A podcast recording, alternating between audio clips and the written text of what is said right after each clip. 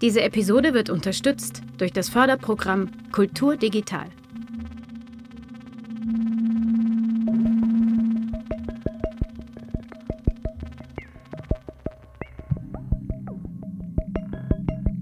Teleskop Podcast.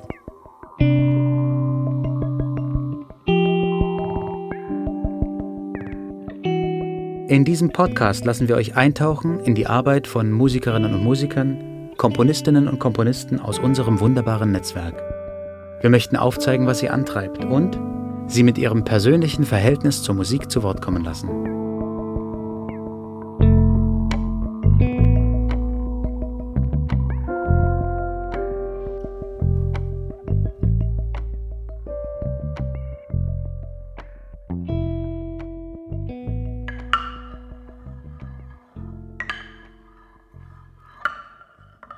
Ihr hört den Teleskop-Podcast Folge 1. Zu Gast in dieser Folge ist der Musiker und Klavierbauer Hans Arnold. Er lebt und arbeitet in Leipzig, seine Band heißt Holzig. Im letzten Jahr releaste er mit seinem Soloprojekt bestehend aus Wurlitzer, präparierter Bassdrum, perkussiven Objekten und Elektronik das Album And Finally the Rain via Teleskop. Außerdem ist er Schlagzeuger der Bands HC Behrensen und Elephants on Tape. Ich bin Sebastian Bode von Teleskop und wünsche viel Spaß.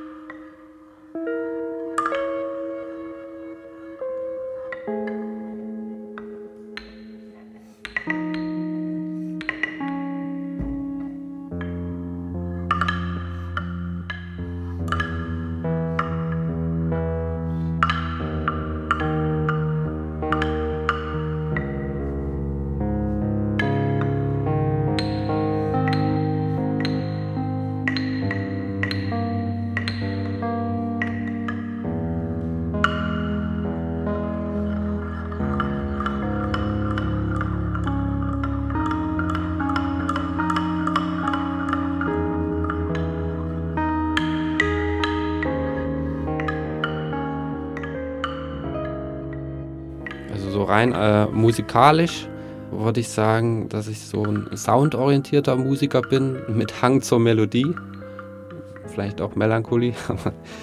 Bei meinem Solo-Projekt, äh, da geht es auch ganz viel so um Materialien, die dann zum Klingen gebracht werden, teilweise durch irgendwelche erweiterten Spieltechniken oder modifiziert durch Elektronik. Wenn ich komponiere für, für Holzig oder auch für HC Behrensen, dann ähm, geht es für mich auch, also zum Beispiel, wenn es ein rhythmisches Konzept geht, eher um die Textur, die dann entsteht, was ja auch eher sowas, also eher so eine Soundcollagen-Idee ist. Also ist, ich habe da mal drüber nachgedacht, wie, wie ich so funktioniere und habe dann äh, so festgestellt, dass es schon eher so um eine Klanglichkeit geht, die dann entstehen soll. Also mehr so von Weitem drauf gezoomt. Was meine Spielpraxis anbelangt, wenn ich tatsächlich Schlagzeug spiele, also Schlagzeug ist natürlich von Haus auch soundfokussiertes Instrument, da liegt es ja nahe. Und das Melodische finde ich da aber auch sehr interessant, weil es halt so nur so abstrakt möglich ist. Und das ist immer wieder eine Herausforderung oder war es immer so, finde ich, dass man das doch so mit so einem Ohr spielt, so, weil es so limitiert ist und dennoch da etwas zu entdecken. Das ist eigentlich so eine rudimentäre Polyphonie auch ein bisschen.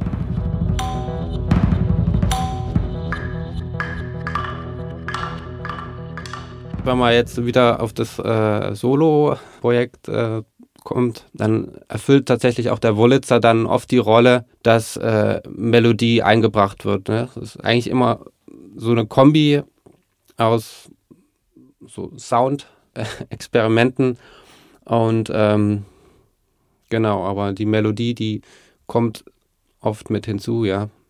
Ich glaube, manchmal ist der Fokus schon eher so ein, ein Ding nur, vielleicht auch nur ein Sound und manchmal tatsächlich die Kombination mit anderen Elementen. Manchmal ist es auch sehr interessant, so ein, ein sehr geräuschhaftes etwas zu verbinden mit harmonischem Material. Manches funktioniert auch ganz alleine. Halt ein, ein Sound an sich, der der halt so viel schon an sich hat. Da ist es gerade schön, dann nur in den einzutauchen und ja, also tatsächlich bei meinem Solo-Werk, äh, da bin ich jetzt oft sehr improvisierend dran gegangen. dass ich immer wieder konstant eigentlich an den Ideen arbeite, vielleicht auch an den Sounds da, und dann echt sehr spielerisch da, ähm, ja, ich sag mal, auch Kompositionen erschaffe und wenn ich so für eine Band schreibe, dann ist es tatsächlich eher so, versuchen ein Konzept zu finden und daran tatsächlich auch so, also echt auch aufschreiben und dann, ah ja, das ist auch ein wichtiger Punkt, dass ich, äh, glaube ich, sehr praxisbezogen arbeite. Es ist irgendwie wichtig für mich, dass die Sachen, die ich äh, schreibe, dass ich die auch selber spiele, habe ich so gemerkt. Das ist irgendwie, dass es für mich greifbar bleibt. Äh, genau, dann wird es ausprobiert am Instrument und dann entstehen doch wieder neue Ideen. Also immer so ein Hin und Her ja, von Schreibtischattentat kombiniert mit Proberaum.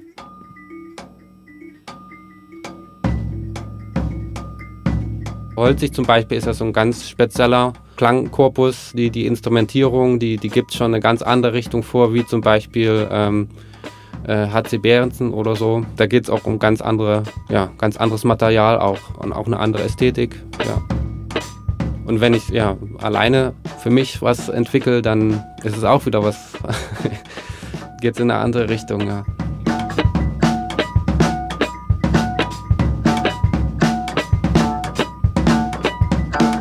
Vielleicht hauptsächlich bin ich Musiker, der dann oft hinterm Schlagzeug sitzt. Ob das jetzt bei meiner Band Holzig ist, wo ich tatsächlich der, äh, der Entwickler der Musik bin. Oder auch Teil von Bands wie HC Berensen oder Elephants on Tape. Genau, dann gibt es das Solo-Projekt Hans Arnold. Das besteht aus äh, Wurlitzer Piano und einer präparierten Bassdrum mit Elektronik verbunden.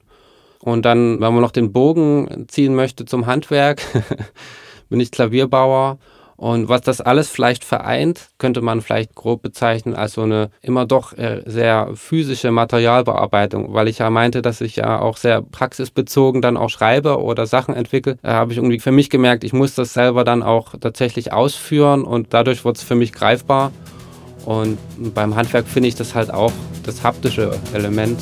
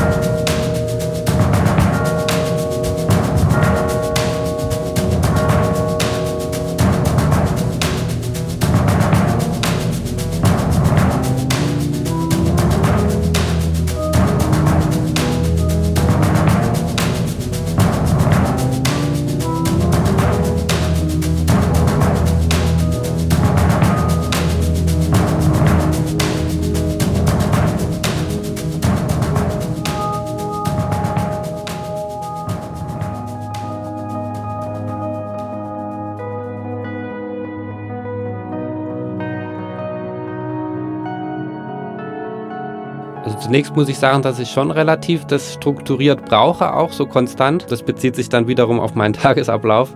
Also dass ich echt versuche, den Tag zu beginnen mit, mit so zwei Stunden musikalischer Arbeit. Und da wird das gemacht, was gerade ansteht, tatsächlich. Und es verändert sich halt immer. Wenn Konzerte anstehen, werden, werden Konzerte vorbereitet am Instrument. Wenn, wenn jetzt gerade so Aufnahmen anstehen oder gerade so eine Kompositionsphase ist für eine bestimmte Sache, dann ist das im Mittelpunkt.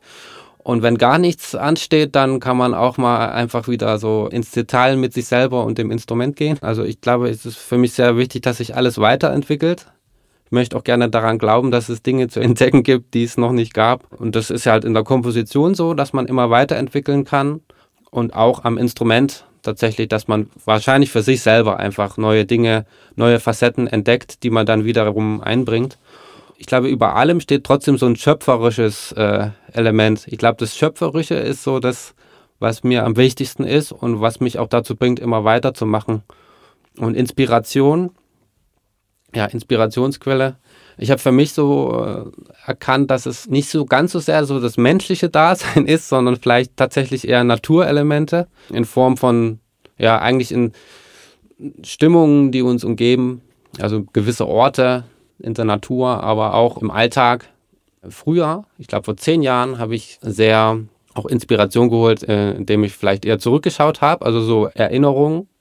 Und jetzt habe ich für mich so eher so das Ding, dass die Zukunft eher mehr in die Gegenwart äh, kommt. Das hat so ein bisschen was, ich glaube, so mit dem Gefühl der Verantwortung zu tun, dass wir Menschen so diesen Planeten verändern und dass man da drauf gucken muss. Ich glaube, das beschäftigt mich gerade persönlich und habe jetzt, weil ich jetzt wieder neues Material geschrieben habe für meine Solo-Sachen, gemerkt, dass, das, dass ich darauf sehr viel Bezug nehme.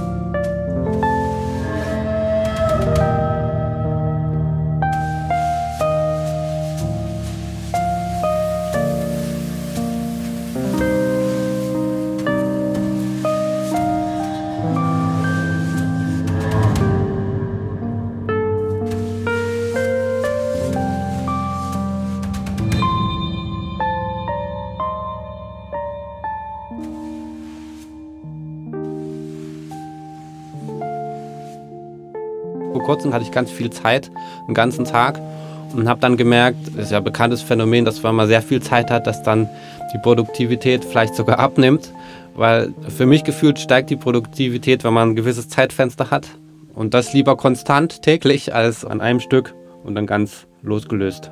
Das heißt nochmal zusammenfassend, mein Workflow ist tatsächlich eher morgens, bevor Mails und Anrufe kommen, so früh wie möglich musikalisch beschäftigen. Danach kommt alles andere, ob das jetzt äh, Handwerk oder äh, auch mal Unterrichten ist. Und abends kann es dann gerne nochmal zurückkommen, entweder wenn man Konzerte spielt oder ein Konzert hört oder auch komponieren ist dann abends nochmal möglich, ja.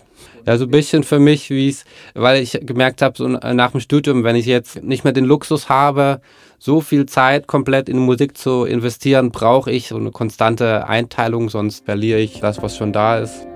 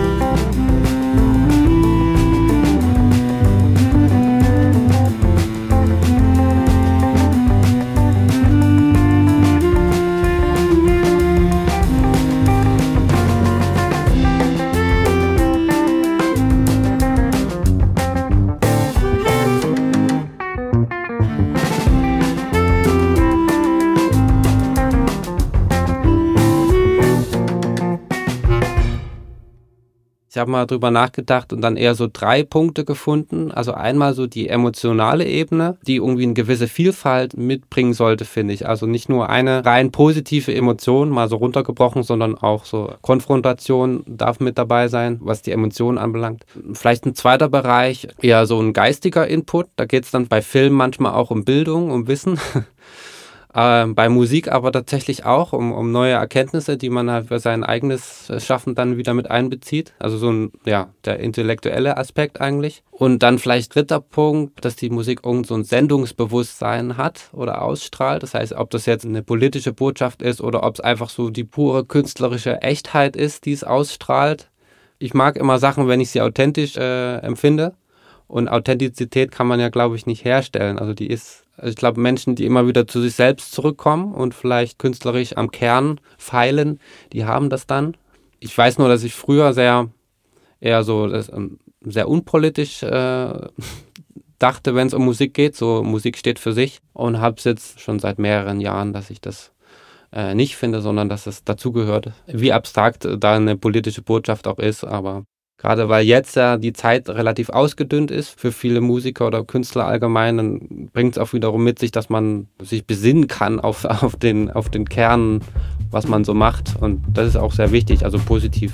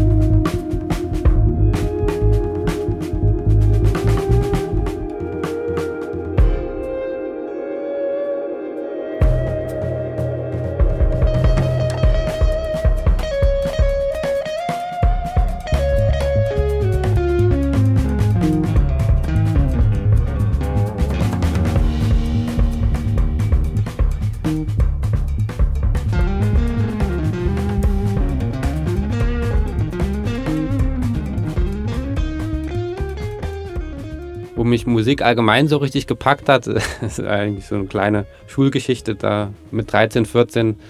Als ich die Schulband live in der Aula gesehen habe, habe ich so die, die Energie von Live-Musik gespürt. Und gleichzeitig hatte meine Schwester so eine Videokassette von Alanis Morissette live und mit Taylor Hawkins von Foo Fighters, der hat da gespielt. Und es war auch halt so dieser Live-Sound und auch die Energie, die dann rüberkam. Und da habe ich halt richtig angefangen, mich stark auf Musik zu konzentrieren. Seitdem habe ich halt Schlagzeug sehr viel gespielt, autodidaktisch. Und Klavier war immer schon da, aber das kann ich vielleicht benennen. Ab da war das so ziemlich am Mittelpunkt bis jetzt. Und dann später so dieses Lebenskonzept kam, was ich jetzt so lebe mit dem Patchwork-Leben aus Handwerk und Musikerdasein, das hat sich so für mich herauskristallisiert durch verschiedene Versuche, so Jonglieren von diesen Zweigen und ja, so ein Argument für das Unterrichten ist für mich tatsächlich, dass man was weitergibt. Ich mache das ja nicht so stark, was den Wochenrhythmus anbelangt, aber so ein kleiner, kleiner Bruchteil davon finde ich schon irgendwie wichtig. Ich habe für mich auch so erkannt, dass es wichtig ist, sich zu engagieren oder in Kreise einzuklinken, die das Gleiche wollen, um gemeinsam so äh, stärker zu werden. Genau, da gibt es den Jazzverband Sachsen, wo ich jetzt Teil davon bin, auch den Jazzclub Leipzig, der gute Sachen macht, die man auch unterstützen kann.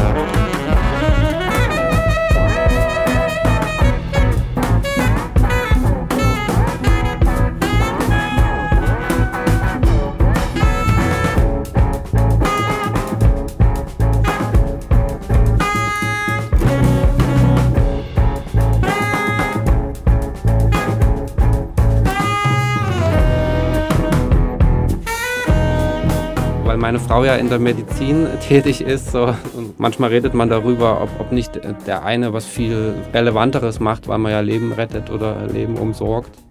Eigentlich die Antwort, die wir uns beide gegeben haben oder die sie mir vielleicht auch viel mehr gegeben hat, ist, dass, dass es wichtig ist oder, oder darauf ankommt, dass jeder die Begabung oder die Veranlagung verwirklicht und dadurch eine positive Energie ausstrahlt, die dann auch wieder außenwirksam wird, quasi dann auch wieder für andere zugänglich wird. Weil man ja meinen könnte, es dient alles nur einem Selbstzweck.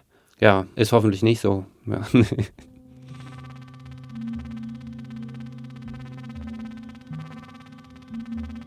Ihr findet Hans Arnold auf den üblichen Social-Media-Plattformen und auf seiner persönlichen Website hansarnold.de. Dieser Podcast erscheint alle zwei Monate und ist unterstützt von Kultur Digital. Alle Infos zum Podcast und Teleskop findet ihr auf teleskopmusikproduktion.de.